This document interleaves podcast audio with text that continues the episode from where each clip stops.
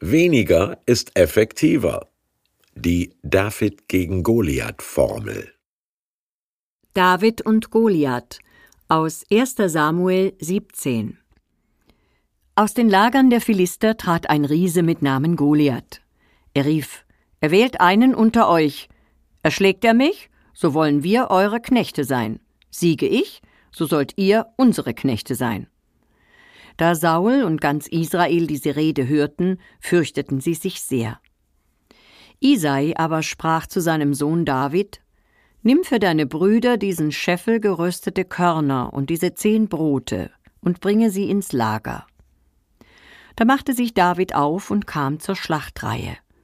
Und als er noch mit seinen Brüdern redete, siehe, da kam der Riese mit Namen Goliath und redete dieselben Worte. Da sprach David zu den Männern: Was wird man dem tun, der diesen Philister erschlägt und die Schande wendet? Und als sie David hörten, brachten sie es vor Saul, und er ließ ihn holen. Und David sprach Der Herr, der mich von dem Löwen und Bären errettet hat, der wird mich auch erretten von diesem Philister. Und Saul legte David seine Rüstung an. Und David gürtete sein Schwert und versuchte zu gehen, aber er war es nicht gewohnt. Da sprach David zu Saul Ich kann so nicht gehen, und er legte es ab und nahm seinen Stab und wählte fünf glatte Steine und tat sie in die Hirtentasche und nahm die Schleuder und ging dem Philister entgegen. Und der Philister sprach: Bin ich ein Hund, dass du mit dem Stecken kommst?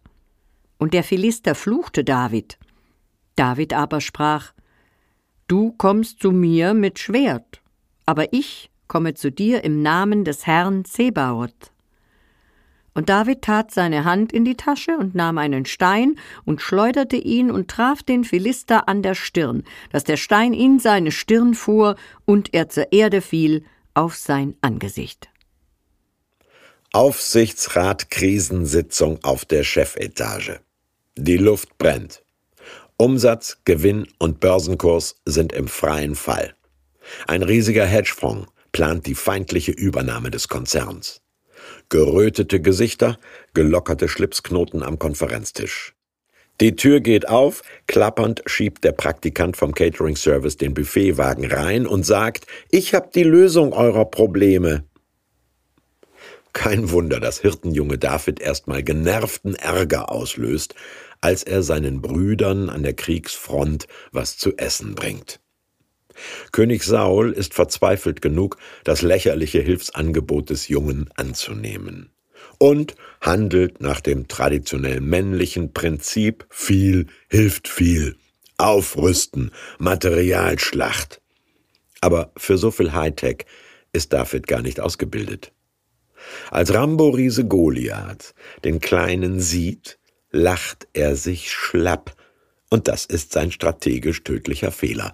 Ein Steinchen aus Davids Zwille dringt ihm ins Hirn.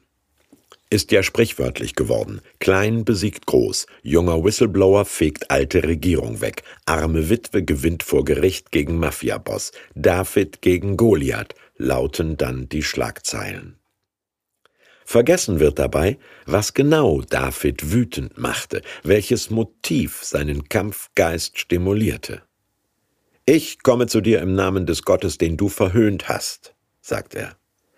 Die Verachtung aller religiösen und ethischen Werte, der Spott über Gott und seine Gebote entzünden Davids Tapferkeit.